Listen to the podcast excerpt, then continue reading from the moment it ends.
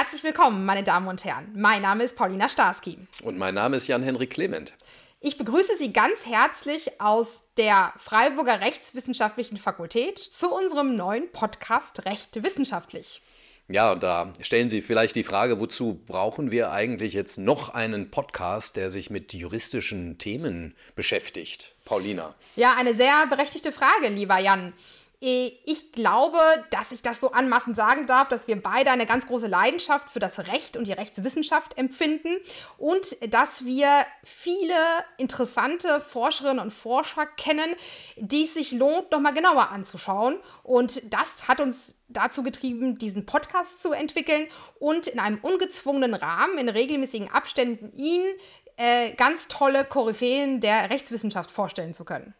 Ja, dass wir so ein besonderes Interesse an Rechtswissenschaft haben, das hängt natürlich auch mit unserem Beruf zusammen.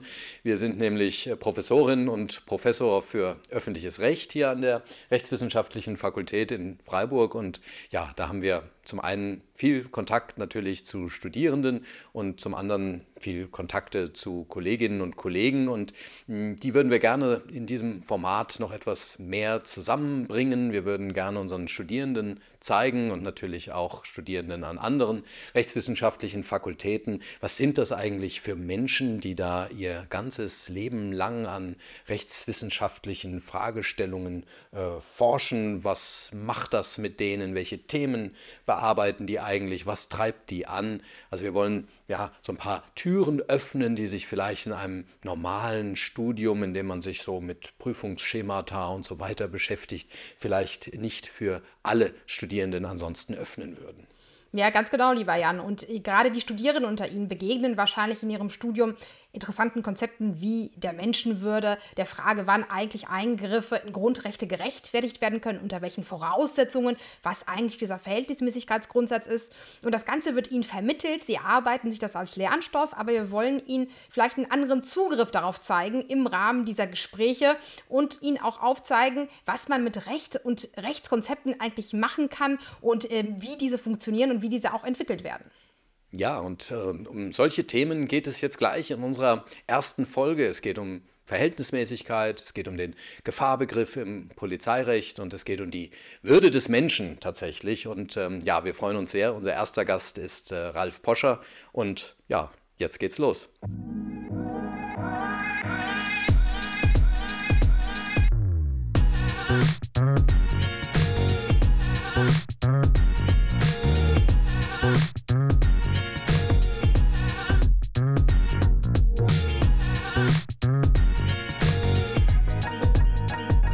Herzlich willkommen zu Recht Wissenschaftlich, dem neuen juristischen Podcast äh, von der Albert-Ludwigs-Universität in Freiburg mit Paulina Starski. Und mit Jan-Henrik Clement. Schön, dass Sie mit dabei sind. Im Rahmen unseres Podcasts werden wir Ihnen zukünftig spannende Forscherpersönlichkeiten vorstellen. Und wir freuen uns sehr, heute mit einem grandiosen Gast zu starten, Ralf Poscher. Ja, lieber Ralf, äh, wirklich schön, dass du hier bei unserem ersten Podcast äh, dabei bist. Und ja, ja, ich freue mich auch, Herzlich willkommen. hier zu sein und äh, bin mal gespannt, äh, wie ihr das macht und finde es jedenfalls ganz toll, dass ihr die Initiative übernommen habt und äh, euch so äh, in die neue Fakultät einbringt. Äh, finde ich ganz hervorragend und bin deshalb auch sehr gerne hier heute.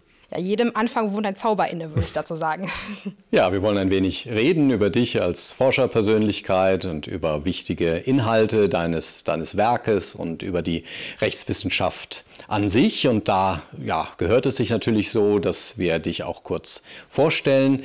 Äh, du hast äh, studiert in Berlin, in Dijon und an der LSA in, äh, LSI in London und hast dann promoviert in Berlin bei Bernhard Schlink und auch habilitiert. Ich glaube, die Habilitation war dann im Jahr 1999, hast du, glaube ich, angefangen, 1999 hast du, wurdest du promoviert ne? und im Jahr 2003 war dann äh, schon die Habilitation. Das sind zwei Bücher, die hier vor mir liegen. Also einmal die Habilitation Grundrechte als äh, Abwehrrechte und dann die Dissertation etwas schlanker darunter versteckt, also zum Gefahrenabwehrrecht. Äh, und ja, wie das mit guten Leuten so ist, du bist dann auch sehr schnell vom Berufsmarkt wieder verschwunden. Nach deiner Habilitation wurde es 2003 nach Bochum berufen, an die Ruhr-Universität und 2009 war dann die Fakultät in Freiburg so glücklich, dich hierher äh, zu berufen. Du gehörtest, ich glaube, zehn Jahre dieser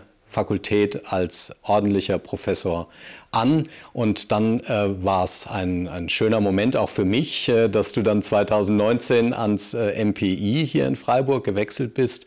Einmal schön für die Fakultät, weil du Freiburg erhalten geblieben bist, eben auch an der Fakultät weiterhin, ähm, aber eben jetzt Direktor am Max-Planck-Institut. Und ähm, für mich war das deshalb ganz schön, weil ich dann hier dein Nachfolger werden konnte ähm, an der äh, juristischen äh, Fakultät.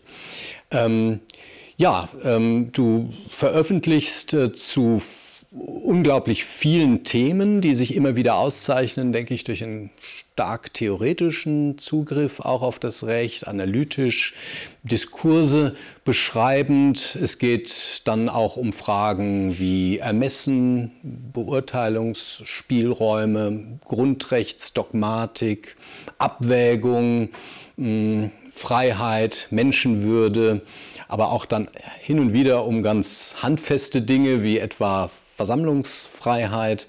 Und ähm, ja, du bist natürlich vor allen Dingen auch vielen Studierenden bekannt äh, von dem Lehrbuch, das du schreibst, zusammen mit Thorsten Kingren, äh, zu den äh, zu den Grundrechten. Und dann gibt es noch ein zweites äh, wichtiges Lehrbuch, nämlich das zum äh, Polizeirecht. Das zeigt deine große äh, Vielfalt und ähm, ja, die Bücher, die hier im Bild hinter dir zu sehen sind, das spiegelt im Grunde genommen schon einen Teil deines wissenschaftlichen Interesses wider, denn das sind ganz überwiegend Bücher, die du hier in deiner Zeit als ähm, Lehrstuhlinhaber ähm, auch erworben hast.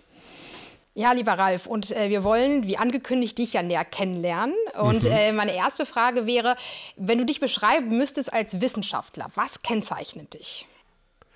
Hm.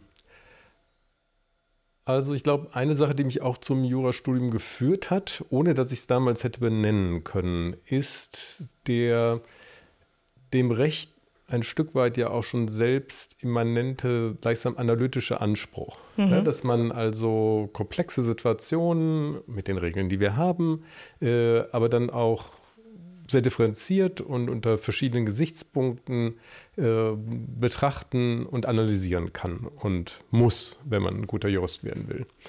Und ohne dass mir das klar war, als ich angefangen habe, hm. Jura zu studieren, glaube ich, war es das, was mich einmal zum Jurastudium geführt hat, dieses Interesse an dem Analysieren und gleichzeitig auch, dass es sich dabei jetzt nicht um rein theoretische Fragen handelte, sondern die auch immer einen praktischen Bezug haben, was bei Juristen ja immer der Fall ist. Es geht ja immer um was. Mhm. Und das beschreibt auch ein bisschen dann mein ja, fortbestehendes Interesse an der Juristerei und auch an der Rechtswissenschaft, dass es mir in erster Linie um die Analyse von Problemen geht. Das Recht analysiert in seinen Kategorien die lebensweltlichen Probleme, aber es gibt ja dann gleichsam auch die nächste Ebene, praktisch die rechtswissenschaftliche Ebene, wo man sich dann bestimmte juristische Kategorien anschaut und versucht, die richtig zu verstehen, zu analysieren, so gut und so durchdringend, wie es nur eben geht, um dort eine gewisse konzeptionelle Klarheit zu bekommen, damit sich das dann auch wieder in der Realität und in der Anwendung des Rechts auf die Realität dann wiederfinden lässt. Und das wäre, glaube ich, so das, was mich umtreibt, äh, wenn ich mich juristischen Problemen widme, dass ich das gerne möglichst klar kriegen möchte, so klar es nur geht um zu beschreiben, mit welchen Problemen Juristen vielleicht gerade ringen. Also ich finde, es spiegelt sich in deinen Schriften in der Tat wieder dieses analytische Prisma, mit dem du rangehst. Mhm. Und also ohne dir sozusagen jetzt hier zu viel Komplimente machen zu wollen, finde ich die von einer unfassbaren Schärfe und Klarheit, deine Schriften. Äh, und meine Frage würde jetzt noch gehen, also hast, Hast du deine Genese durchlebt in deinem Zugriff? Also analytisch warst du schon immer, aber bist du gereift sozusagen in dem speziellen Zugriff auf das Recht, wenn du dich jetzt vergleichst mit 99, ja, Dissertationsphase, Habilitation mhm. und jetzt? Ja, äh, also gereift, man lernt einfach eine Menge. Und man hat eben, wenn man sich für die Wissenschaft entscheidet, ähm, auch schon relativ früh, also nicht erst, wenn man dann Lehrstudien hat oder so, sondern ich denke schon und das vielleicht auch an alle Studierenden gesagt, äh, man hat eben auch schon in der Zeit der Promotion äh, die erste Möglichkeit, sich eben da in Dinge zu vertiefen und Dinge auch dazu zu lernen Und das habe ich teilweise schon während des Studiums versucht, indem man eben dann auch andere Vorlesungen, jetzt nicht nur juristische, besucht hat. Also mich hat immer die Philosophie interessiert, die theoretische Philosophie und habe dann teilweise da Vorlesungen besucht.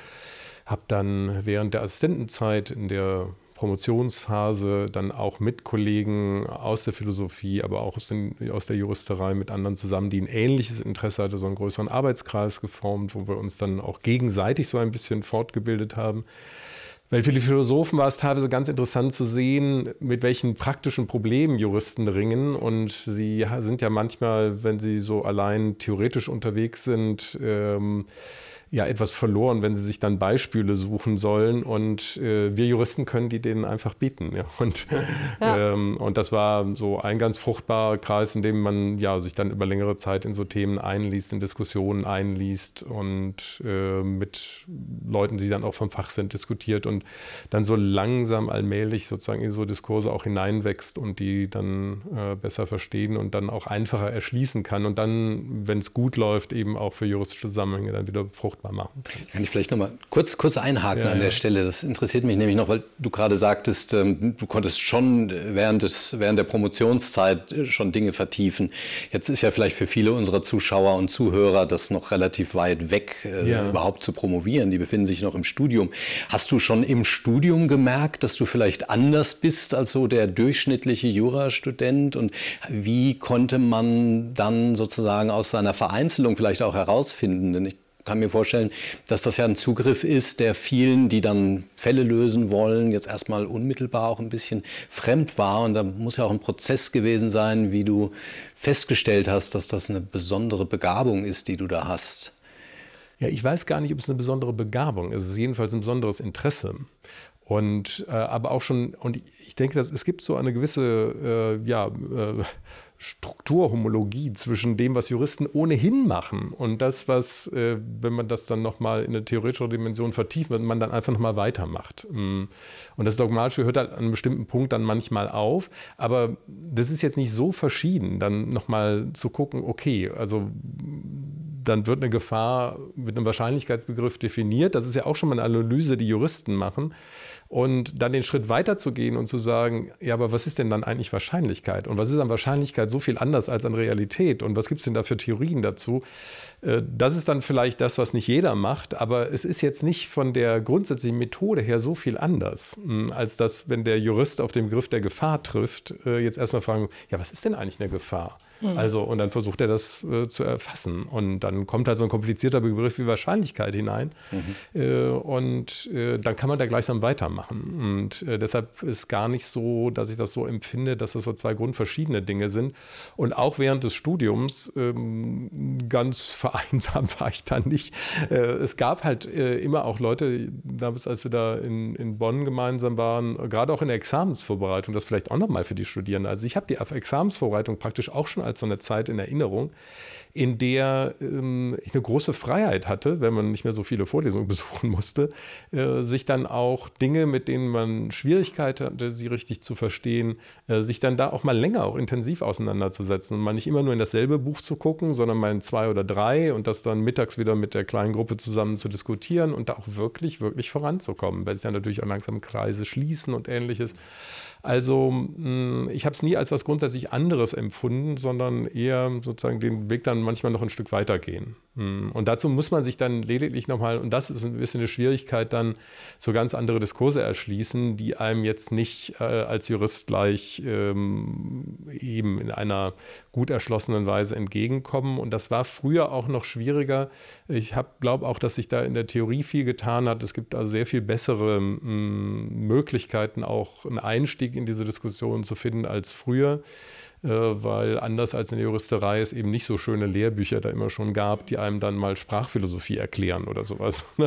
Äh, das war äh, häufig dann Einzelbeiträge, Sammelbände zu sehr spezifischen Problemen. Es war unheimlich schwierig, da früher da den, den Wald vor lauter Bäumen zu sehen. Und ich glaube, da hat, diese, hat sich die Situation einfach auch verbessert, was die Literatur angeht was die Quellen im Internet angeht. Also das ist sehr viel besser geworden, ist mein Eindruck. Und leichter.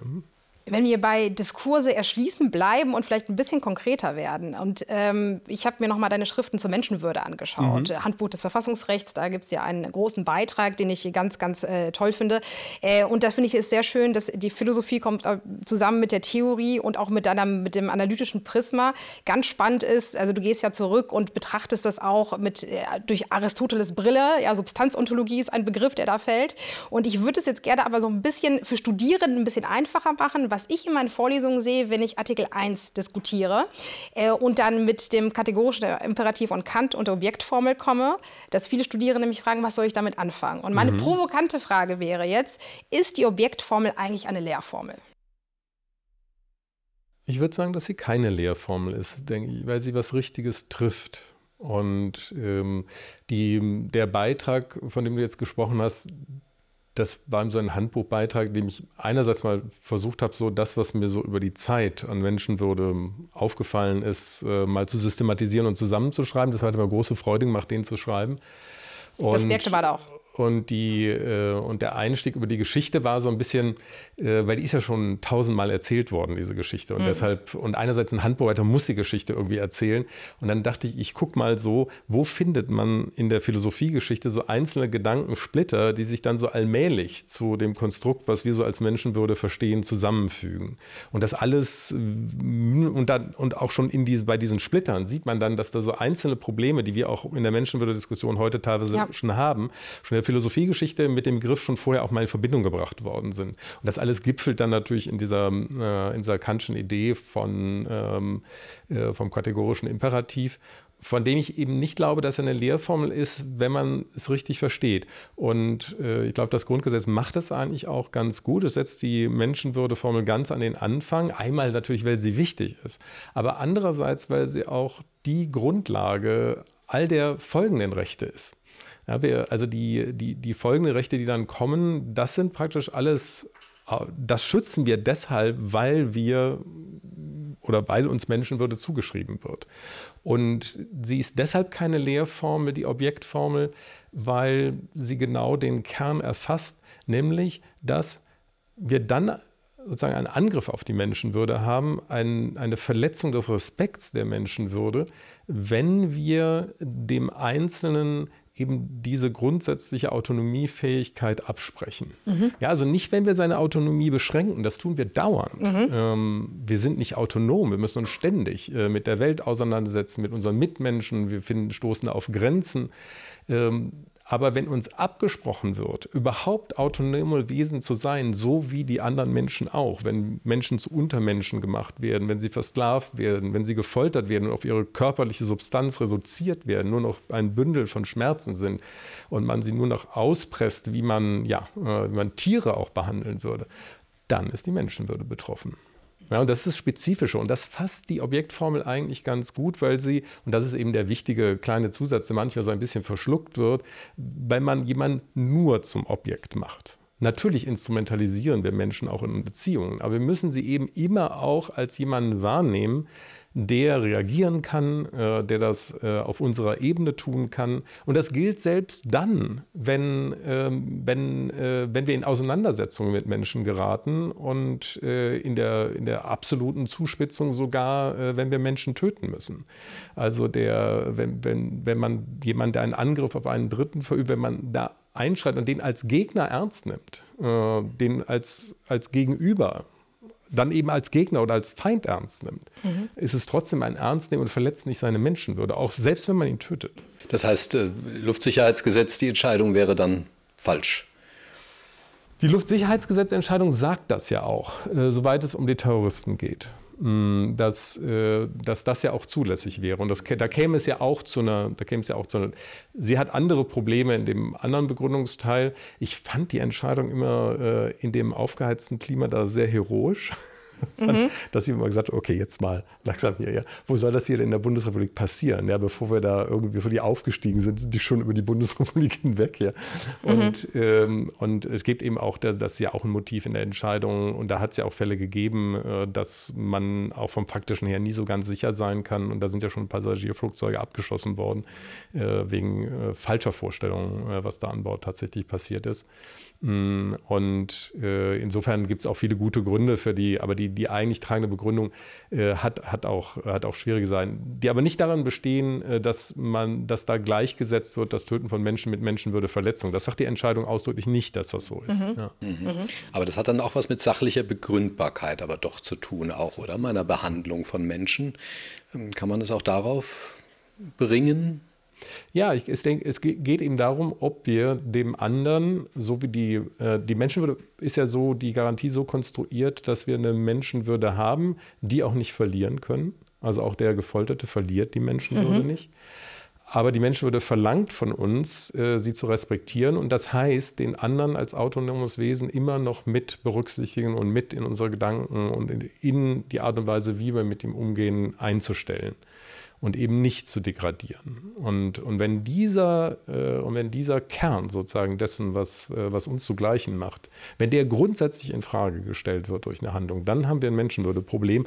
Und ich denke, in gewisser Weise äh, bringt das die Objektformel zum Ausdruck. Mhm. Ich glaube, die Kernbegriffe, die das auch wirklich deutlich machen, ist genau dieses ähm, autonomiefähige, autonomiebegabte Subjekt. Na, ne? das, das, als Ergänzung zu sehen zu dieser Objektformel, dass sozusagen die Menschenverletzung dann da ist, wenn das beseitigt wird. Ja, ist am Ende noch ein bisschen komplizierter, ja. weil Dafür bist du ja da. Jetzt kommt die weitere Ebene dazu. Ja, weil äh, wenn, wenn, wenn wir die Menschenwürde an bestimmten Fähigkeiten festmachen, eben, äh, dass wir vernünftig handeln können, dann müsste man ja auch sagen, weil, oder stellt sich jedenfalls die Frage, was machen wir denn mit äh, Subjekten, die in dieser Fähigkeit eingeschränkt sind? Äh, was machen wir mit, ähm, mit Subjekten, die, die sie auch vielleicht gar nicht mehr erlangen werden? Denken an das Ende des Lebens. Mhm. Was machen wir mit kleinen Kindern? Oder gehen wir noch davor, gehen wir in das vorgeburtliche Leben? Und da haben wir auch so mhm. Intuitionen.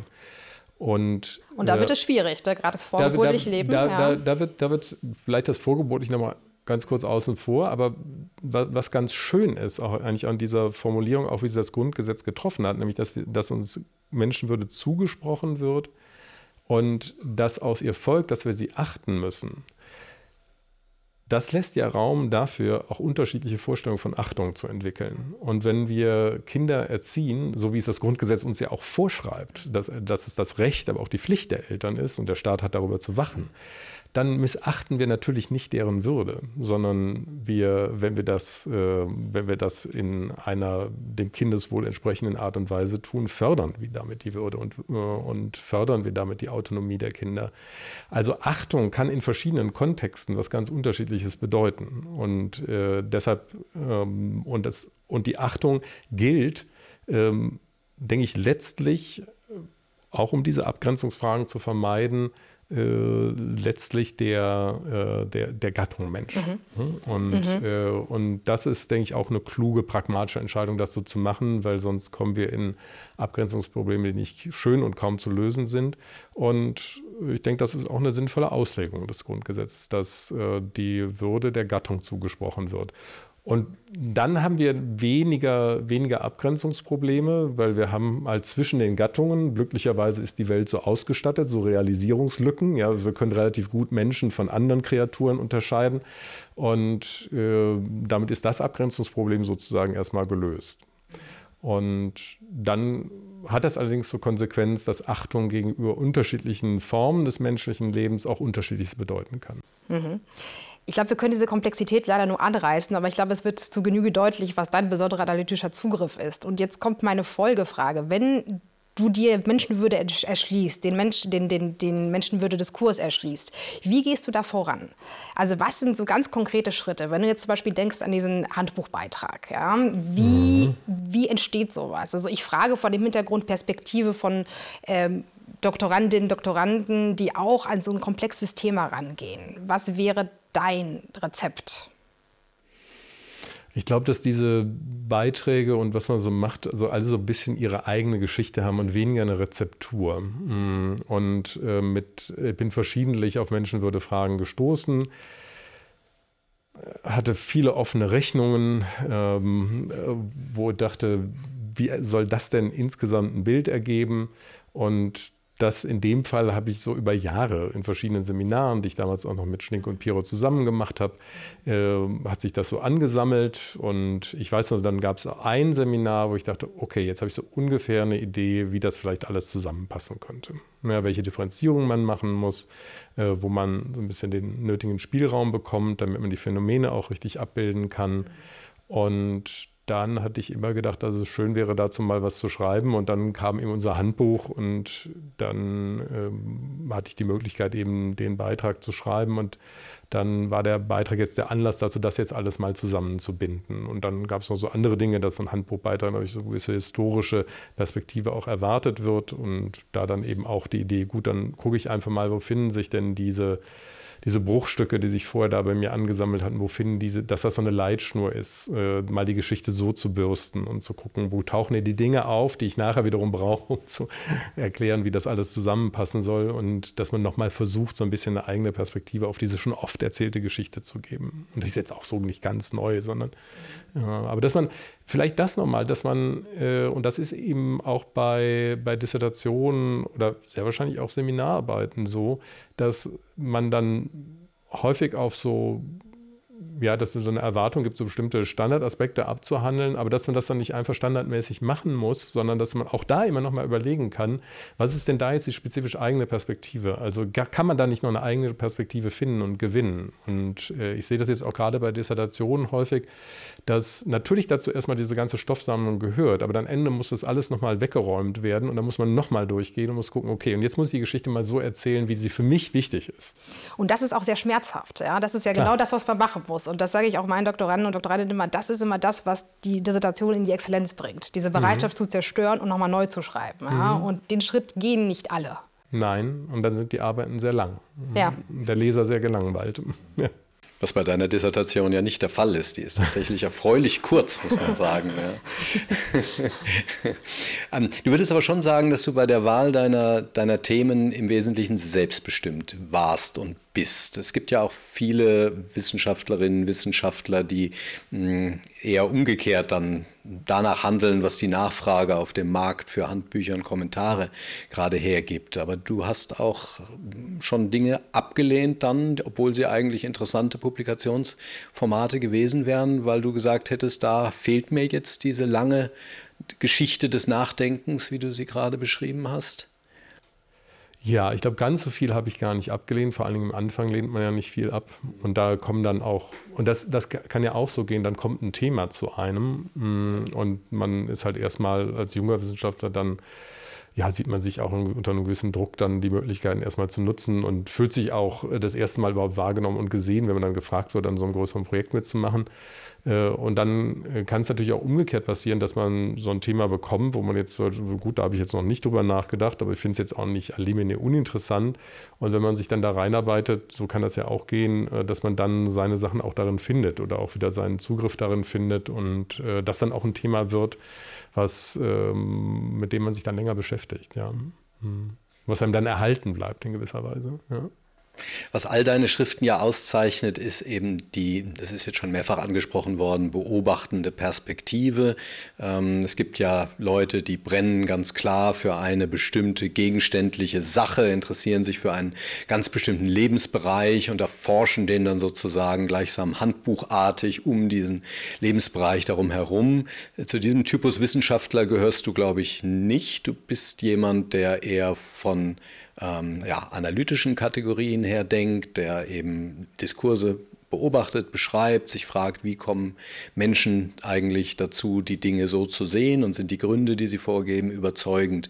Und ich habe mal einen äh, kleinen ein Zitat sozusagen mir, ich musste mir das jetzt aufschreiben, aus einem Aufsatz, den du geschrieben hast, äh, mitgebracht. Das war ein Text, äh, Wozu Juristen streiten, äh, aus dem Jahre 2013, in dem es also vereinfacht gesagt um die Frage ging, warum streiten wir eigentlich über die richtige Rechtsansicht, wenn es die vielleicht gar nicht gibt? Gibt es einen Sinn, dass wir das tun? Und damals hast du also geschrieben, ähm, wie häufig, wenn wir nur die Wahl zwischen zwei unattraktiven Alternativen haben, findet sich eine Lösung weniger dadurch, dass wir uns immer weiter auf einer der beiden Seiten verschanzen, sondern eher dadurch, dass wir die Vorannahmen überprüfen, die beide Alternativen bei all ihrer Gegensätzlichkeit äh, teilen. Mhm. Habe ich den Satz klug ausgewählt? Ist das etwas, was dich ähm, charakterisiert? Ich weiß nicht, ob es mich charakterisiert, aber ich finde es immer schön, wenn man äh, ein Problem hat, mit, das man, mit dem man ja auch selber ringt. Also Jurist ringt man ja, ringt man ja immer auch damit, äh, wie mh, hm, versteht man sich überhaupt methodisch und was machen wir da eigentlich? äh, wenn wir da, und wir werden ja doch immer, und wir erziehen ja auch die Juristen und Juristinnen dazu, schon im Studium immer, mein, immer Stellung zu beziehen. Ich denke, es ist auch das müssen sie ja auch im Beruf. Der Richter kann nicht am Ende sagen, ja, das ist alles schwierig. Also da gehen Sie doch jetzt vielleicht nach Hause. Ich sage jetzt hier nichts. Sie müssen halt am Ende auch entscheiden. Wir stehen ja unter Entscheidungszwang. Aber trotzdem kann man natürlich mal zurücktreten und gucken, äh, was, äh, was bedeutet das eigentlich. Und äh, ich finde es dann häufig ganz schön, wenn man so, so ein Problem hat, wo sich Leute so verbissen haben und man findet dann eine Perspektive, wo man dann erklären kann, was da eigentlich passiert. Hm, und wo man dann auch erklären kann, warum vielleicht bestimmte Dinge nicht gesehen werden oder bestimmte Fehler gemacht werden. Und da ist, ist das ist einfach sehr mm, befriedigend, finde ich, wenn man so eine Perspektive erfindet, die jetzt findet, die, die nicht nur eine, eine andere Lösung jetzt vorschlägt, sondern außerdem auch noch erklären kann, äh, warum die anderen tu, das tun, was sie da tun. Das ist übrigens eine sehr spannende Erfahrung, die ich auch ganz häufig gerade in der völkerrechtlichen Diskussion mache. Mhm. Wenn es teilweise so dogmatische, so Mikroprobleme gibt mit Positionen, die vollkommen unvereinbar sind, ja, dann ist die Lösung immer eine Ebene höher zu suchen. Dann gibt es schon mal Problematiken in der Rechtsquellenlehre oder darüber mhm. hinaus in der Metatheorie des Völkerrechts. Und wenn man das runterbricht, und ich wollte schon immer so ein Buch schreiben, so ein kleiner Meinungsstreit und den zurückführen auf eigentlich das tatsächliche Problem, ja. wo der Widerspruch eigentlich besteht. Und der ist meistens in den Vorannahmen, in den Axiomen, die man hat.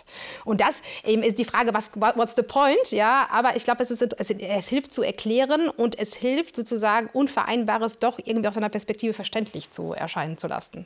Ja, und das, und das war, ähm, wir hatten auch mal so ein Projekt, wir hatten das tiefe Meinungsverschiedenheiten genannt, ähm, wo es eben auch darum ging, wo wir dachten, alles wurde schon gedacht. Es, es wäre doch, wär doch, wär doch ganz schön, wenn wir, wenn man mal rausfinden würde, bei bei diesen Dauer oder bei diesen Dauerbrennern in ähm, juristischen Diskussionen, wo sich einfach gar keine Lösung abzeichnet und immer zwei oder drei Lager äh, was sind eigentlich genau, genau die Punkte, an denen die Meinungen auseinander sind? Das Fragen des Faktischen, dass die Welt anders eingeschätzt wird, äh, dass der Verlauf der Dinge anders eingeschätzt wird, dass bestimmte an, unterschiedliche Wertannahmen dem zugrunde liegen und, und, und. Äh, und das, war, und das ist unglaublich schwierig, das äh, auseinander zu dividieren. Und gleichzeitig war bei, bei dem Beitrag so ein bisschen die äh, Vorstellung, es wird eben auch diese Auseinandersetzung geben, äh, wo wir mit wissenschaftlichen Mitteln sehr wahrscheinlich nicht belegen können, welche Ansicht die äh, vorzugswürdige ist. Und trotzdem streiten wir und macht das dann eigentlich noch Sinn? Und, ähm, und da war eben die Überlegung, findet man Gründe dafür? Nicht nur, dass wir das tun, das sehen wir ja,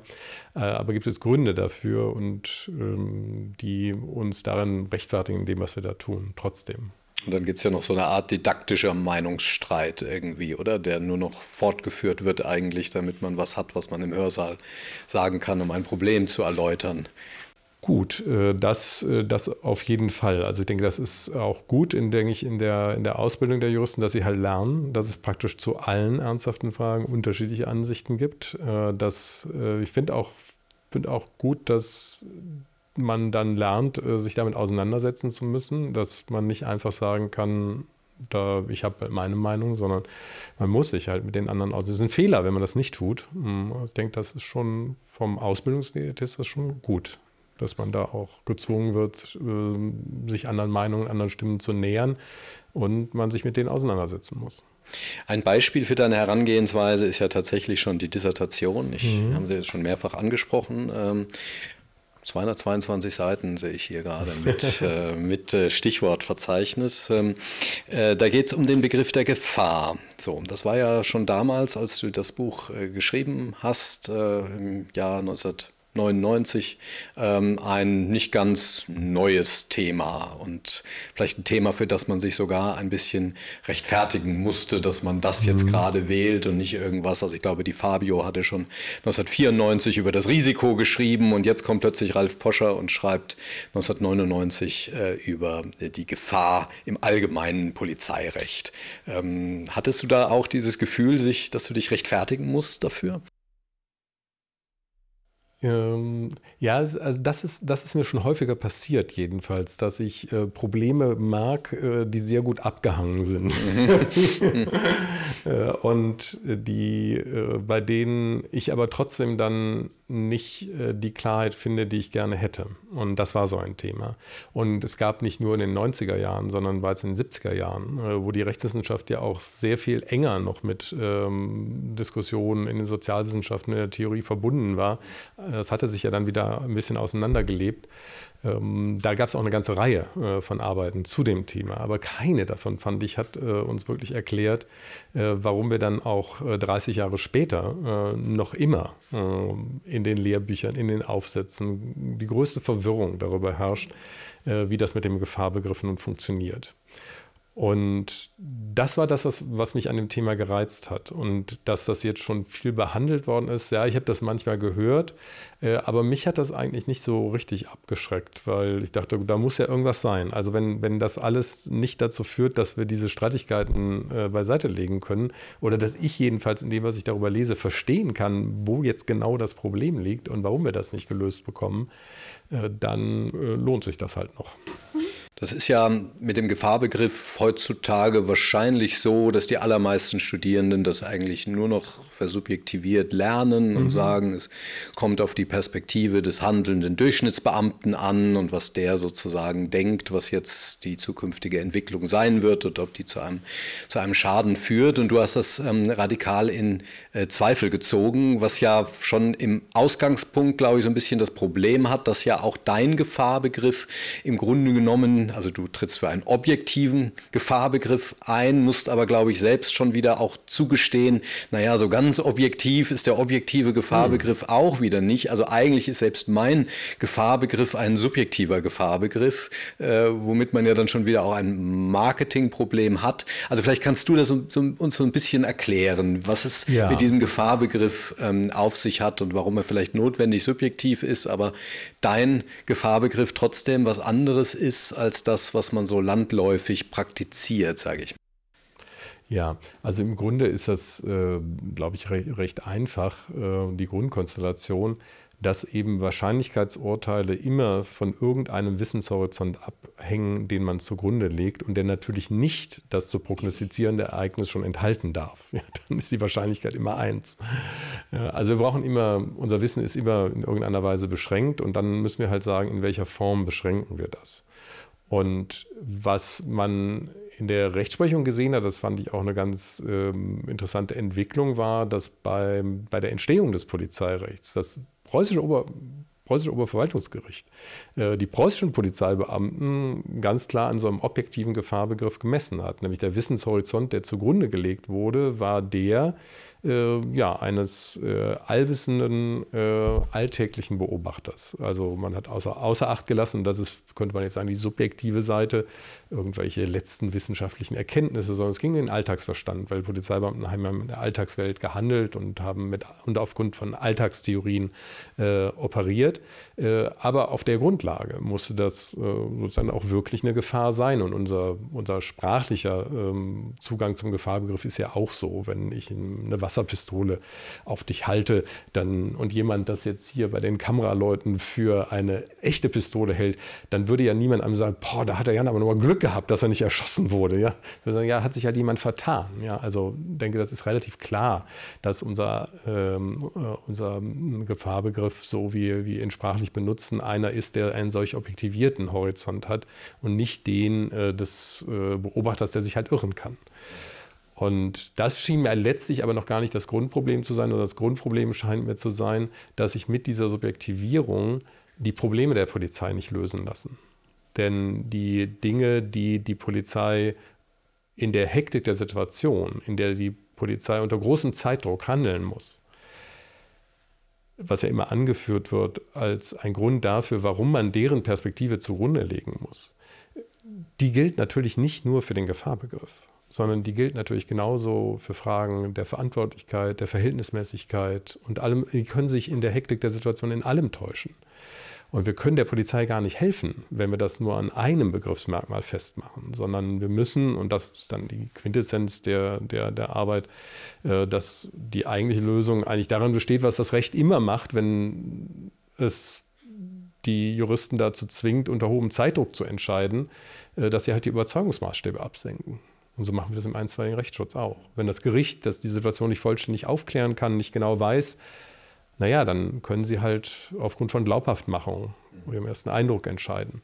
Und genauso muss es die Polizei auch kennen. Und auf dieser verfahrensrechtlichen Ebene, da liegt dann die wirkliche Lösung, die der Polizei auch hilft. Mm, und das will man ja. Oder mit einem Erlaubnis-Tatbestandsirrtum beispielsweise vor strafrechtlicher Verfolgung ja, zu schützen. Man, äh, mhm. die, äh, die, ähm, die Argumente, ich, das ist, ist ja auch wieder ganz schön. Man kann dann auch erklären, warum man auf die Idee kommt, diese Subjektivierung vorzunehmen. Man will der Polizei eben was Gutes tun, man will sie vor Strafverfolgung schützen und Ähnlichem. Und was die Arbeit dann macht, ist einfach mal durchzurechnen, äh, wenn wir es denn so objektiv lassen, wo entsteht denn dann überhaupt ein Problem? Mhm. Und das, Durchrechnen ist das Stichwort. Genau, Stichwort Durchrechnen. Ich habe schon gesagt, eines der Highlights aus dem Buch, ich glaube, es ist Seite 158 in den Fußnoten, ja, begibst du dich in Gefilde der Wahrscheinlichkeitstheorie ja, und rechnest dann erstmal aus. Ja. äh, genau, da, da haben wir es. Und das habe ich mir noch einmal angeschaut und war dann sehr beeindruckt. Also es geht ja sozusagen Rationalisierung auch ein bisschen, ja. Das ist ja, ja das, der Ansatz. Und ähm, war das für dich äh, klar sozusagen, dass, dass das Argument gewinnt an einer mathematischen Darstellung sozusagen? Nein, das war für mich nicht klar. Und ich konnte das auch selber gar nicht machen, sondern ich kannte zum Glück einen Mathematiker, den ich dann, weil das Problem, was man dann hat, und das macht das eben so schwierig mit dem Polizeirecht, wir haben halt zwei Wahrscheinlichkeitsbegriffe, die aufeinanderstoßen. Wir haben nämlich den äh, Wahrscheinlichkeitsbegriff gleichsam den epistemischen, den wir brauchen, aber auf der Ebene des Verfahrensrechts. Welche Überzeugung braucht der Amtswalter von dem Vorliegen der Tatbestände? Und das sind natürlich auch Wahrscheinlichkeitsurteile, epistemische Wahrscheinlichkeitsurteile. Mhm. Und die stoßen auf ein Tatbestandsmerkmal, das selbst die Wahrscheinlichkeit enthält. Mhm. Es stoßen sozusagen zwei Wahrscheinlichkeitsurteile aufeinander.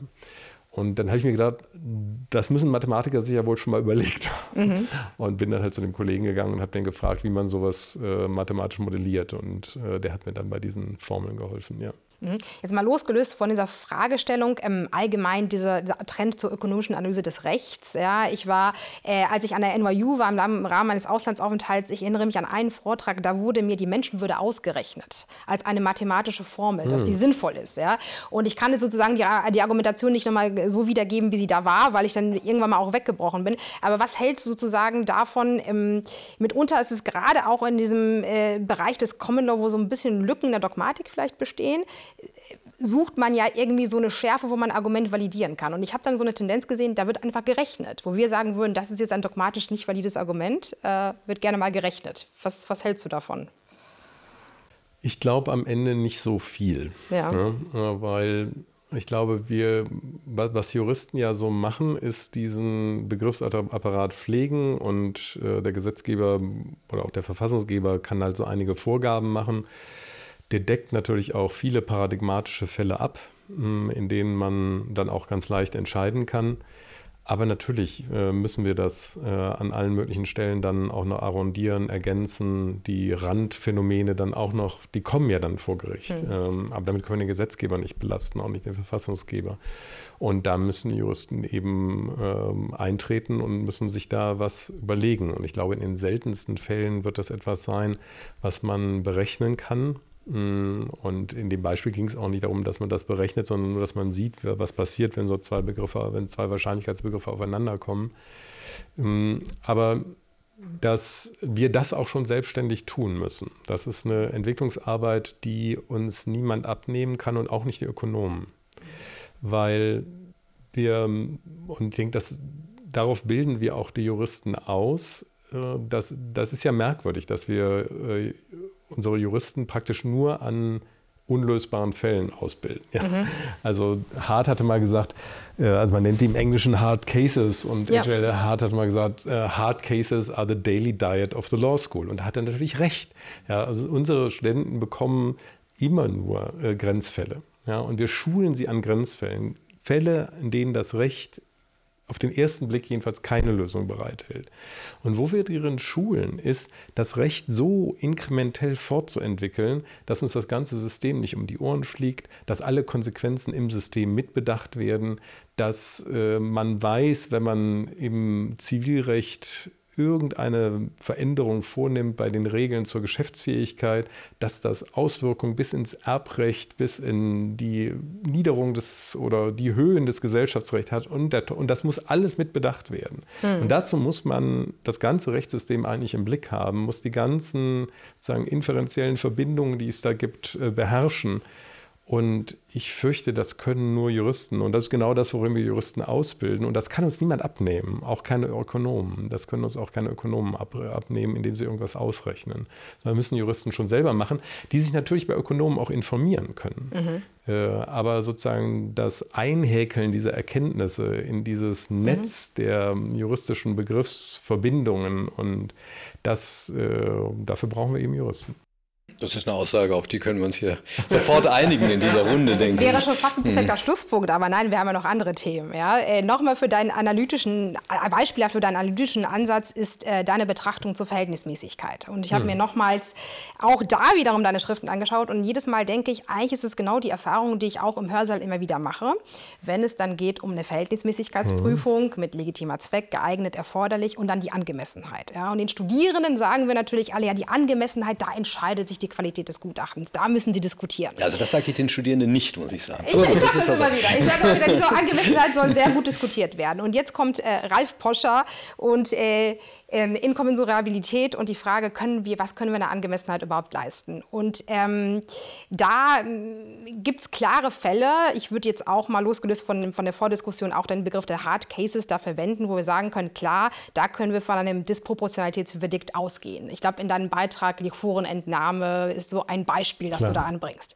So, und jetzt ist die Frage, was machen wir mit dem dazwischen? Und ich glaube, das Problem ähm, ist so ein bisschen, wie können wir Bedeutung messen im Rahmen dieser Angemessenheitsprüfung und zu validen Ergebnissen kommen. Und so wie ich dich verstehe, sagst du auch, es gibt diese klaren Disproportionalitätsfälle und das dazwischen, das ist eher ein Bereich, den man anderen Gewalten überlassen sollte, wie der Legislative. Ist es so richtig wiedergegeben oder noch ein bisschen schwieriger? Ich denke, es ist noch ein bisschen äh, komplizierter. Wunderbar, gut, dass äh, also, du da bist.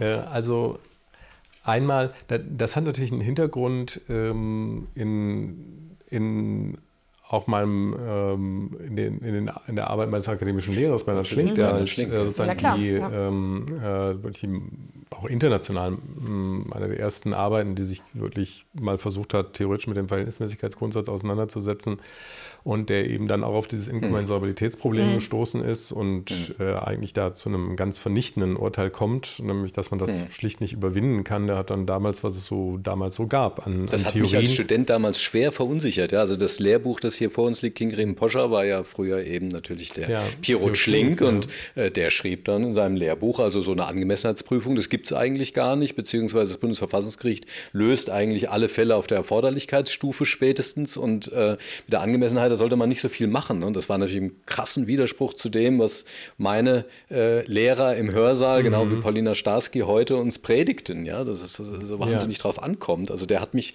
zutiefst verunsichert. Ja, ja. Äh, und, äh, und ich fand die Arbeit, äh, die war halt so ganz nach meinem Geschmack. Ja? Mhm. Also man hatte so ein mhm. Problem, da hat man geguckt, was mhm. kann man wissenschaftstheoretisch ja. eigentlich finden. Und er hat dann wirklich alles, was es damals gab, Spieltheorie, ökonomische Analysen, äh, die Arbeiten von Nash und sich alles angeguckt und gesagt, da ist nichts zu holen. Ja. Und ähm, das war auch erstmal meine Grundausgangsposition. Und dann wird es natürlich irgendwann ein bisschen schwierig, wenn man dann guckt, dass äh, gerade in den letzten vielleicht zehn Jahren oder so manche Bundesverfassungsgerichtsentscheidungen ja gar nur noch aus Verhältnismäßigkeitsüberlegungen im engeren Sinne bestehen. Genau. Mhm. Da war mein Zugang auch erstmal nicht so, ach ja, dann wird Schlink wohl Unrecht gehabt haben, es geht halt doch, sondern war eher, was passiert denn da eigentlich? Mhm. Ja, was ist da eigentlich los? Ja, mhm. Was machen die denn da ja. eigentlich? Und da ist natürlich eine Möglichkeit, das kann man natürlich ganz leicht abtun und sagen, gut, das ist halt Selbstermächtigung der Richter, mhm. die schwingen sich zum Gesetzgeber mhm. auf und machen mhm. halt da, was die wollen. Ja, und, und wenn es da keine methodischen Maßstäbe gibt, dann können die halt auch machen, was sie wollen. Ähm, ich will nicht ausschließen, dass sowas auch mal passiert, aber ich dachte, da muss eigentlich mehr dahinter sein.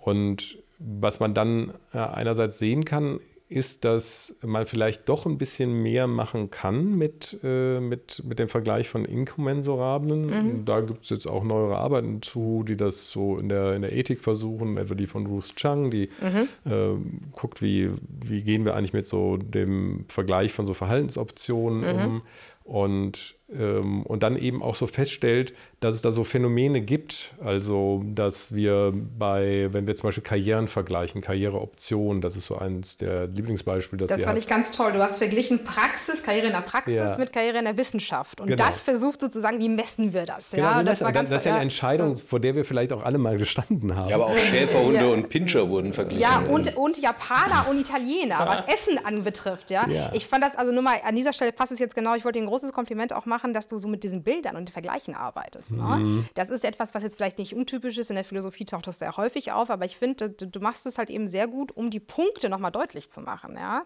ja, ja und worauf diese Beispiele hinaus wollen, ist, dass wir das natürlich lebensweltlich ständig machen, inkommensurables mhm. Vergleichen. Und, und, teilweise müssen wir das auch. Wir müssen uns dann irgendwann zwischen diesen Karrieren entscheiden. Und was jetzt so ganz hübsch ist bei Ruth Chang, was sie, was, was sie so feststellen kann, wenn die, wenn die beiden Optionen äh, sehr stark in je, ihrer jeweiligen Qualität unterschiedlich sind, dann fällt uns die Entscheidung relativ leicht. Ja? Mhm. Deshalb etwa das, das Restaurantbeispiel. Ja? Wenn wir den wirklich miserablen Italiener haben und den sehr guten äh, Spanier, Japaner, was auch immer, äh, dann wissen wir natürlich, wo wir hingehen.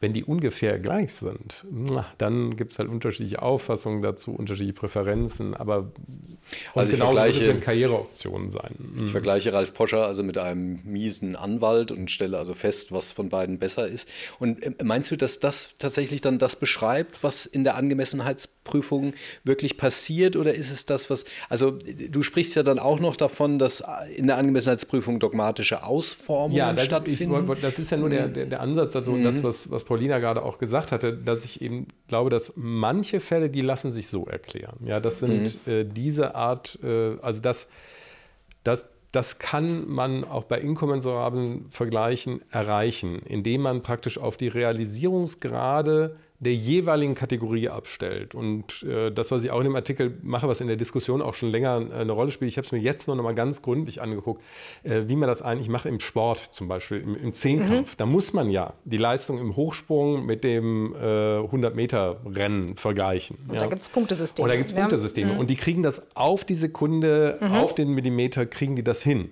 Äh, wie machen die das? Ja, welche Standardisierung braucht man dann? Oh, und man kann das, wenn man die entsprechenden Festlegungen macht, kann man das so präzise machen, wie äh, man das etwa im Sport macht. Äh, und all diese Voraussetzungen liegen bei uns natürlich nicht vor, weil das alles mehr oder weniger im Vagen und Nebulösen bleibt, intersubjektiv kaum abgleichbar ist. Aber wenn die Unterschiede zu extrem werden, dann überschneiden sich unsere mhm. idiosynkratischen Wertungen an bestimmten mhm. Punkten. Und es gibt diese Entscheidung, die, glaube ich, können wir so rekonstruieren. Und du hattest den Fall dieser Liquor-Entnahme, das ist praktisch das, der, der, der, ja, das Musterbeispiel für mich dazu, wo jemand äh, wegen einer, äh, ich glaube, es war schon eine kleine Straftat, aber der drohte allenfalls eine kleine Geldstrafe. Und da musste man, um die Schuldfähigkeit zu ermitteln, eine Rückenmarkspunktion vornehmen, bei der damals jedenfalls ein großes Risiko für bleibende Schäden bestand. Mhm. Ja. Und wo die Staatsanwaltschaft gesagt hat, tja, wenn wir das rausfinden mhm. wollen, dann müssen wir das halt machen. Ja. Dann mussten mhm. die bis zum Bundesverfassungsgericht gehen. Und das Bundesverfassungsgericht dann mal gesagt hat, also Moment ja. Mhm. Äh, was steht denn hier überhaupt im Raum? Ja, und dann mhm. stand halt eine kleine Geldbuße im Raum. Da haben wir gesagt, dafür kann man doch jetzt nicht jemanden äh, dem Risiko aussetzen, also den Rest des Lebens gelähmt zu bleiben. Ja. Und das scheinen mir solche Fälle der großen Diskrepanz zu sein. Aber das sind äh, eher wenige Entscheidungen, die ganz klar in diese Kategorie fallen. Und dann äh, stellt sich die Frage, was ist der Rest? Und da, glaube ich, gibt es eine andere Erklärung, die auch erklärt, wie überhaupt die Verhältnismäßigkeit, die ja nicht im Grundgesetz steht, wie die überhaupt erst ins Grundgesetz kommt. Denn äh, wir haben ja Grundrechte, die verlangen ja, was ganz, äh, was man erstmal gar nicht verstehen kann, wenn wir Artikel 14 gucken. Da steht halt im, im, im Wortlaut des Grundgesetzes steht, dass das Eigentum geschützt ist und dass Inhalt und Schranken durch den Gesetzgeber mhm. bestimmt werden. Und dann gibt es in Artikel 1.3, der den Gesetzgeber an Artikel 14 bindet. Mhm.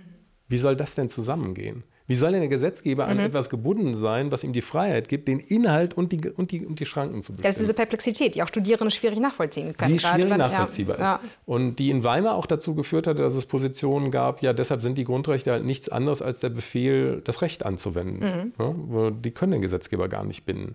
Und da war, waren sowohl die äh, Väter und Mütter des Grundgesetzes waren da sehr explizit, dass das nicht mehr sein sollte. Und deshalb haben sie in 1.3 da auch reingeschrieben. Und andererseits haben sie das Problem ungelöst gelassen. Und worauf das Bundesverfassungsgericht dann relativ früh und äh, auch zuerst gekommen ist, ist der Verhältnismäßigkeitsgrundsatz. Zu sagen, ja, der Gesetzgeber kann das alles, so wie es da steht, aber er muss verhältnismäßig handeln. Und dann in der ersten Entscheidung, in diesem äh, legendären Apothekenurteil, hat man dann auch gleich innerhalb der Angemessenheit äh, so ein System für Artikel, äh, für Artikel 12 entwickelt, diese berühmte Stufenlehre. Ja? Und was, was wir praktisch haben, wir haben sozusagen ein Problem für die Verfassungsanwendung, auch dann natürlich für die Verfassungsrechtsprechung, was die aus diesen Bestimmungen machen sollen. Und die müssen jetzt irgendwie den Grundrechten eine Bindungskraft auch gegenüber dem Gesetzgeber geben. Aber wie sollen die das machen? Und es geht nicht anders, als dass sie sich was einfallen lassen.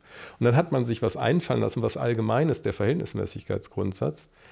Der führt aber noch nicht zu einer allzu starken Bindung des Gesetzgebers. Er verbindet ja, verbietet ja praktisch bewusst, dass der Gesetzgeber was Irrationales macht. Ein Mittel wählt, was nicht geeignet ist, ja, warum sollte er? Ein Mittel nehmen, das nicht notwendig ist, ja, warum sollte er? Ja, vielleicht kann er kann sich natürlich auch mal vertun. Ähm, und dann eben noch diese krassen, gleichsam normativen Irrationalitäten, ja, das wollen wir auch nicht. Aber das ist natürlich noch nicht viel, um Bindungswirkung herzustellen. Und deshalb haben sich unter dem Deckmantel des Verhältnismäßigkeitsgrundsatzes hat das Gericht praktisch Spezialdogmatiken für einzelne Grundrechte entwickelt und die ausgegeben als ja, Abwägungsergebnisse, die es aber nicht sind, sondern es sind Spezialdogmatiken, die zu einzelnen Grundrechten entwickelt werden. Und deshalb würde ich auch nicht sagen, dass äh, die Studierenden, wenn es um die Verhältnismäßigkeit geht, äh, und das findet man halt dann leider auch in vielen Klausuren immer wieder, dass dann so gedacht wird, so, jetzt ist praktisch das allgemeine äh, Argumentationsrodeo eröffnet, sondern nein, die, die, müssen, die müssen auch lernen, das gehört zu den einzelnen Grundrechten dazu. Was sind denn diese dogmatischen Grundsätze, die die Rechtsprechung da entwickelt hat? Und damit müssen sie sich auseinandersetzen. Was ist denn dann äh, sozusagen ein, ein, eine schädigungspflichtige Inhaltsbestimmung? Ja? Mm. Und wie funktioniert denn die Abgrenzungsdogmatik zwischen der Enteignung und den Eingriffen bei Artikel äh, 14? Und äh, was sind denn die Anforderungen der Verhältnismäßigkeit an informationelle Eingriffe? Und da hat das Gericht ja im Volksrechnungsurteil eine ganze Kette von Verfahrensanforderungen formuliert. Die völlig abwägungsfrei funktionieren. Genau, und die völlig abwägungsfrei funktionieren, was auch zeigt, dass es nicht um Abwägung geht. Und was machen wir denn jetzt damit, wenn wir jetzt feststellen, dass wir eigentlich über Spezialdogmatiken zu, ein, äh, zu Grundrechten sprechen und dennoch alles unter diesem Denkmantel der äh, Verhältnismäßigkeit, was ja vortäuscht sozusagen, ist es eigentlich die Oberbegrifflichkeit, die für alle gleichmäßig anzuwenden Ja. ist. Ist das also, wie können wir das dogmatisch sozusagen, also wie können wir das erstmal bewerten allgemein? Ist das, sollte man da nicht transparenter sein? Sollte, wäre das nicht der Schritt eigentlich, den man gehen müsste? Ist der Prüfungsaufbau falsch, wie er im weiß Kingren gar nicht. Man Poscher könnte steht? es so zuspitzen jetzt, ja.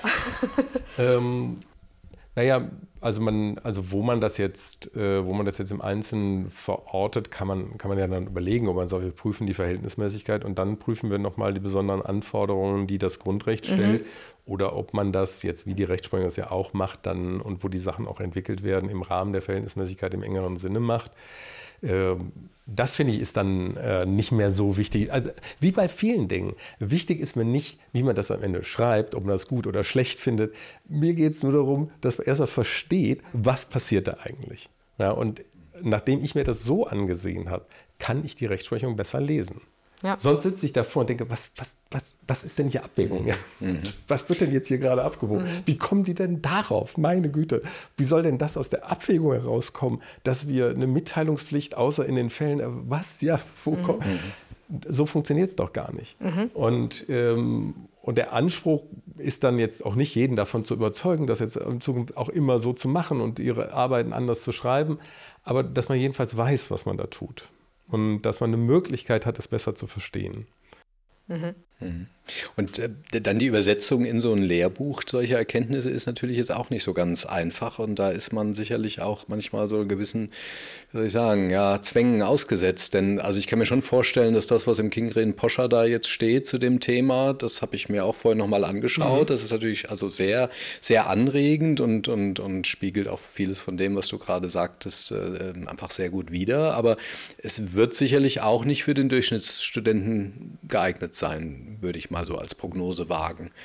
Naja, meine, also die Hoffnung, also wir haben, was ja sehr schön ist, dass ich das Buch nicht alleine mache, sondern mit äh, meinem Kollegen Thorsten Kingering zusammen. Und äh, ich kann nur für mich sagen, äh, das Buch wäre unendlich schlechter, wenn, äh, wenn, wenn ich nicht jemanden hätte, mit dem ich die Sachen, die mir dazu einfallen, diskutieren kann. Und, Ihr diskutiert äh, wirklich, ne? Ja, also wir treffen mhm. uns äh, bei jeder Auflage für zwei bis drei Tage. Und nachdem wir alle Änderungen schon gemacht haben, mh, mm, und dann sprechen wir jede Änderung durch.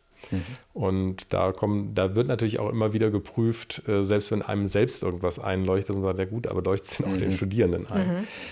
Trotzdem, aber nochmal die Hoffnung wäre jetzt, äh, dass äh, auch wenn Studierende das jetzt lesen und das jetzt erstmal nicht so ist, wie ihnen das vielleicht woanders erzählt wird, ähm, dass man dann aber doch es einfacher hat, zu verstehen, was da passiert. Und, äh, und ich glaube, es ist genauso wie beim Gefahrbegriff. Denke ich, ist auch einfacher, den subjektiven Gefahrbegriff zu vertreten, wenn man verstanden hat, was eigentlich das Problem ist. Wie man sich dann entscheidet, ähm, das sage ich auch immer in der Vorlesung, das ist mir gar nicht so wichtig. Aber ich glaube, es, und es ist einfach, ich glaube, es ist einfacher, diese ganze Diskussion um die unterschiedlichen Gefahrbegriffe und die unterschiedlichen ähm, äh, Positionen, die da vertreten werden, äh, die zu verstehen, wenn man das Grundproblem verstanden hat. Und das, glaube ich, das geht ja auch bei selbst bei dogmatischen Positionen auch so. Das, ähm, das sagen wir den Studierenden ja auch häufig. Uns kommt es nicht darauf an, dass sie jetzt die Meinung M1 bis M7 irgendwie buchstabieren können, sondern dass sie das Problem verstanden haben. Warum gibt es sieben Meinungen? Ne? Und, äh, und so so ein bisschen hier auch. Die Hoffnung wäre also, dass es vielleicht jetzt erstmal ein bisschen äh, unkonventioneller in der Darstellung äh, klingt, aber dass, wenn man das gelesen hat, man eben besser weiß, was da eigentlich geschieht und auch äh, die ja, dogmatischen Konkretisierungen, die es ja dann noch gibt und die Studierende ja auch einfach lernen müssen. Also sie, man kann ja heute nicht mehr das Recht auf informationelle Selbstbestimmung prüfen, Verhältnismäßigkeit im engeren Sinne und dann sagen, ja, was fällt mir denn so in der Abwägung ein? Natürlich muss man wissen, dass das Gericht gesagt hat, es gibt dann bestimmte Löschungs-, Korrektur-, Mitteilungspflichten etc. Und, äh, und es gibt bei bestimmten intensiven Eingriffen in das allgemeine Persönlichkeitsrecht gleichsam in Analogie zu, ähm, zu Fragen der Hausdurchsuchung bei, bei, bei dem Wohnungsgrundrecht gibt es eben auch einen Richtervorbehalt. Wo soll der denn herkommen, der Richtervorbehalt? Ja? Und wenn man aber versteht, das ist um diesem Grundrecht, wo sonst auch nur steht, kann durch Gesetz eingeschränkt werden wegen, bei der Online-Durchsuchung, die ja die Privatsphäre nicht weniger beeinträchtigt oder teilweise sehr wahrscheinlich sogar schon mehr, als wenn man meine Wohnung durchsucht dass man da sagt, ja, da fordert die Verhältnismäßigkeit äh, eine Kontrolle durch eine unabhängige Stelle. Ja, woher kommt das denn? Doch nicht durch Abwägung, sondern dass man sieht, gleichsam in Analogie zu Artikel 13, man kann doch nicht diesen einen Eingriff unter einen Richtervorbehalt stellen und den anderen, der womöglich noch intensiver ist, zu sagen, ja, da braucht es einfach nur ein Gesetz. Ich glaube, es geht auch gar nicht anders. Also ich glaube, gerade so ein erfolgreiches Studium setzt voraus, dass man gerade dieses Verständnis entwickelt, ja, und für jede dogmatische Figur, jede Konstruktion sich immer fragt, wieso eigentlich, ja, ja. und auch kritisch hinterfragt. Und ich glaube, das muss man den Studierenden auch zumuten, ja.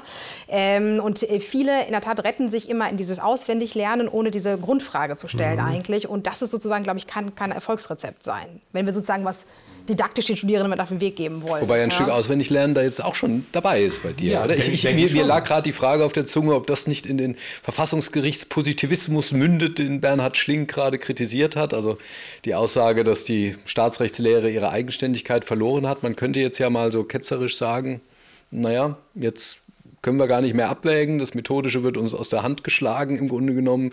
Wir müssen jetzt eigentlich wissen, wie das Gericht letztlich kompetenziell Dinge entschieden hat. Also das vielleicht nur als, mhm. als Gegenposition oder als Ergänzung. Ja, aber ich glaube, das ist nicht anders als in anderen Rechtsbereichen auch, äh, wo man äh, eben bestimmte Figuren der, der Rechtsprechung, und die, die müssen ja nicht auf Akzeptanz stoßen. Man mhm. kann die ja auch kritisieren. Ich glaube, das geht einem nicht verloren. Mhm. Äh, man, muss, man muss nur erkennen, was das ist, was das Gericht da macht. Mhm. Die wägen nicht ab, sondern die überlegen sich, wie kann man diesem Grundrecht eine Gestalt für diese Fragen geben. Mm, und, äh, und dann kann man natürlich sagen, äh, das aber nicht überzeugend, weil das führt zu den und den Konsequenzen und das stimmt auch wertungsmäßig mit dem und dem nicht nicht überein und ich habe hier eine bessere Idee. Das ist immer ans Gesellschaftsrecht denken, äh, Carsten Schmidt mit dem Unternehmensbegriff, äh, der halt äh, ja, über Jahre, Jahrzehnte die Rechtsprechung hat versucht zu belehren, dass das so nicht funktioniert und dass man doch lieber vom Unternehmen her denken sollte. Ja, und irgendwann hat es halt Klick gemacht mhm. und die dann auch verstanden. Mhm. also das Vertrauenshaftung. Enthebt, ja. Mhm. ja, das enthebt einen nicht oder das enthebt auch die Rechtsprechung nicht davon, kritisiert zu werden. Mhm. Bloß man muss sie dann für das kritisieren, was, was sie da tut. machen mhm. und nicht dafür, dass man sagt, ja, das lässt sich doch alles mit Abwägung nicht begründen. Ja, das stimmt, das lässt sich nicht mit Abwägung begründen. Aber man ist eine Antwort dann schuldig, äh, was sagen uns die Grundrechte denn in Zeiten, in denen äh, sowas wie eine Online-Durchsuchung auf einmal möglich ist ähm, und da muss man ja irgendeine Antwort drauf haben. Da kann man ja nicht sagen, ja, da hören die Grundrechte halt auf oder so, da entwickeln die sich nicht weiter, sondern muss man eine andere Antwort haben. Und wenn man eine bessere hat, dann soll man die auch ruhig vorschlagen. Äh, aber da muss man sich auch selber darüber klar sein, was man dann macht. Dann äh, macht man eben dogmatischen Vorschlag, wie man alternativ äh, Grundrechte ausgestalten kann. und dogmatisch ja, dogmatisch ähm, weiterentwickeln kann. Und da kann man natürlich auch alternative, äh, alternative Vorschläge machen, all das. Aber auch dann, man ist aber dann im selben Geschäft wie die Rechtsprechung. Und man sollte das dann auch nicht verkaufen, als äh, das halt mein Abwägungsergebnis. Mhm. Das ist es nicht, sondern man muss dann einen besseren und klügeren Vorschlag haben. Lieber Ralf, wir blicken auf die Uhr und die Zeit verfliegt mit dir. Wir würden jetzt zu einem kurzen Abschluss kommen mit mhm. so ein mhm. paar fundamentalen Fragen. Das erste wäre, das erste wäre, wenn du jetzt blickst. Bisher war es noch nicht fundamental. Nach, nach, all diesen Oberflächen. Wir haben, wir haben an der Oberfläche gekratzt oder ein paar kleine Themen wie Menschenwürde und Verhältnismäßigkeit diskutiert. Und jetzt kommen wir so ein bisschen zu den richtig dicken Brettern. Nein, aber äh, wenn du so ähm, rückblickst, retrospektiv, was würdest du sagen, wie verändert, hat sich Rechtswissenschaft verändert in den letzten zehn Jahren? Hat sie sich verändert. Zehn Jahre. Das ist ja kurz, ne? Man kann auch 20 Jahre sagen. Ja. Also ich kann es mal so sagen, weil, was mein Eindruck ist, was sich äh, zu praktisch der Generation vor mir mhm. äh, sehr verändert hat äh, und wir können es ja gar nicht glücklich genug schätzen, in so einem, in einer Zeit groß geworden zu sein, wo es sowas wie eine Medienrevolution gab. Hm. Und ich denke, das hat schon viel, äh, viel verändert. Also die äh, Diskurse sind sehr viel internationaler geworden, die waren vorher sehr viel nationaler. Mm, gerade auch in den theoretischen Diskussionen spielt das eine große Rolle, äh, weil man findet für bestimmte Themen äh, in einem Land sehr wahrscheinlich gar nicht ausreichend genug äh, Interessenten für diese Fragen, während das international dann auf einmal gar kein Problem ist. Dass sich Englisch zu so einer Lingua Franca entwickelt mhm. hat, auch in der Wissenschaft, das sind, glaube ich, so große, im weitesten Sinne mediale Veränderungen, die dann aber auch in der Sache viel verändert haben. Und das finde ich als eine, äh, habe ich als eine ganz spannende und, äh, und, und förderliche und ja, hilfreiche äh, Entwicklung empfunden. Wenn du jetzt, also wir richten uns ja eben auch ganz bewusst an Studierende, die vielleicht damit liebäugeln, mal zu promovieren oder wir richten uns eben auch an Doktorandinnen und Doktoranden, die mitten dabei sind zu forschen, die unendlich viel Zeit zur Verfügung haben. Äh, wenn du jetzt einen Wunsch hättest äh, und uns sagen könntest, was soll mal ganz dringend erforscht werden? Also du musst uns jetzt noch nicht deine eigenen Forschungsthemen verraten, da, da fragen wir dich gleich noch danach, aber... Jetzt war jetzt ein Spoiler-Alert. Das war jetzt ein Spoiler-Alert, ähm, aber jetzt würde ich gerne erstmal wissen, also wo soll die Rechtswissenschaft deiner Meinung nach mehr Augenmerk drauf richten? Es gibt ja auch immer so Moden, es werden bestimmte Dinge zu bestimmten Zeiten einfach rauf und runter behandelt. Du hast dich nie gescheut, auch äh, Dinge anzusprechen, die vermeintlich schon ausgeschrieben waren. Also nochmal Dissertation, Gefahrbegriff, Habilitation, ähm, Abwehr, Grundrechtsdogmatik. Ähm, was würdest du heute sagen? Was ist dran? Hm.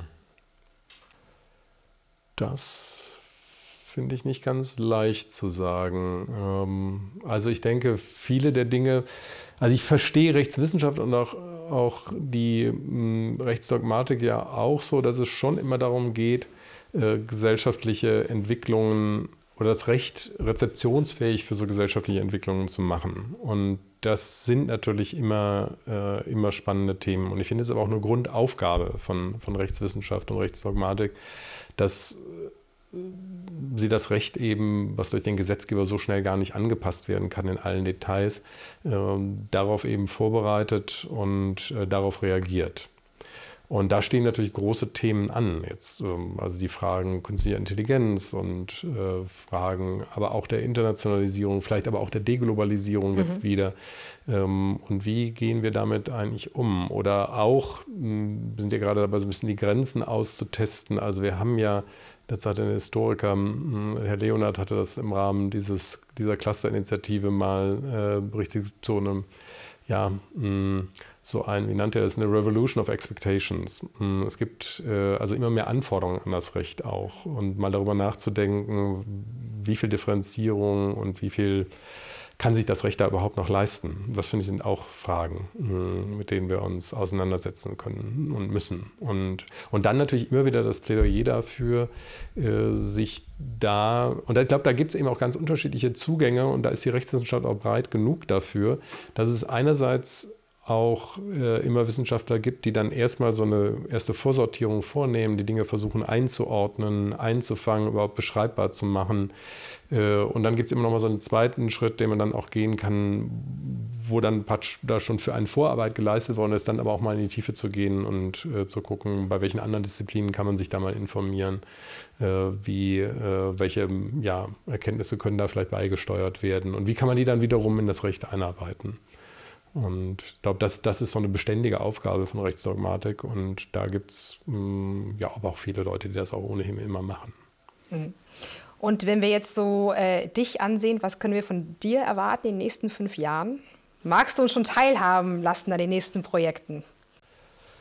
Ja, also einmal, also du sagst ja gerade ganz zu Recht, die ne, Doktoranden, die so viel Zeit haben. Das, ähm, also es gibt noch so ein paar Sachen, die die, die muss ich einfach mal fertig machen. Da habe ich ja ganz lange mit äh, Jurist Hermeneutik beschäftigt. Mhm. Da würde ich gerne mal noch so ein bisschen die Dinge abrunden, dann vielleicht auch mal ein Buchprojekt zusammenbinden.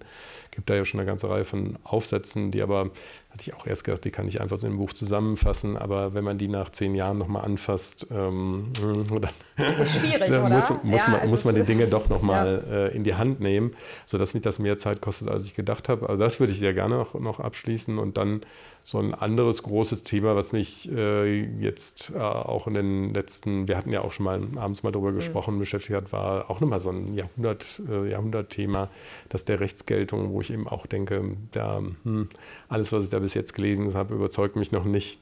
Äh, da müsste man vielleicht nochmal drüber nachdenken. Und äh, da habe ich jetzt gerade mal mit angefangen und ähm, ja, fahre jetzt am Mittwoch, glaube ich, äh, gibt's, es gibt da so einzelne Helden auch in dieser Diskussion. Und einer, der so ein bisschen, so ein Held, der bei uns nicht so bekannt ist, ist Alf Ross, ein skandinavischer Rechtstheoretiker. Und da findet jetzt in Portugal eine Konferenz statt. Und da habe ich dann nochmal so einen ersten Einstieg nochmal in dieses Thema, in dem ich mich dann mal hm, ihm widmen kann, auch genauer als ich das bisher getan habe und zu sehen, ähm, ob der vielleicht noch was beitragen kann oder ähm, so wie kann ich vielleicht schon vorwegnehmen, nicht den Eindruck, dass das schon gelöst hat, äh, aber wo, ähm, wo man dann auch bei ihm sehen kann, wo, wo man nochmal ansetzen müsste. Und das ist gleichzeitig auch so etwas, was äh, zu, dem, zu der Frage davor zurückführt, dass sowas so jetzt möglich ist, ja, dass äh, man in Netzwerken drin ist, die dann auch erfahren, dass man zu so einem Thema arbeitet und man dann zu so einer Tagung in Portugal eingeladen mhm. wird. Äh, das scheint mir was zu sein, was es so in der Generation vor mir nicht mit der Selbstverständlichkeit gab. Mhm. Und das empfinde ich als eine ganz große Bereicherung. Ja.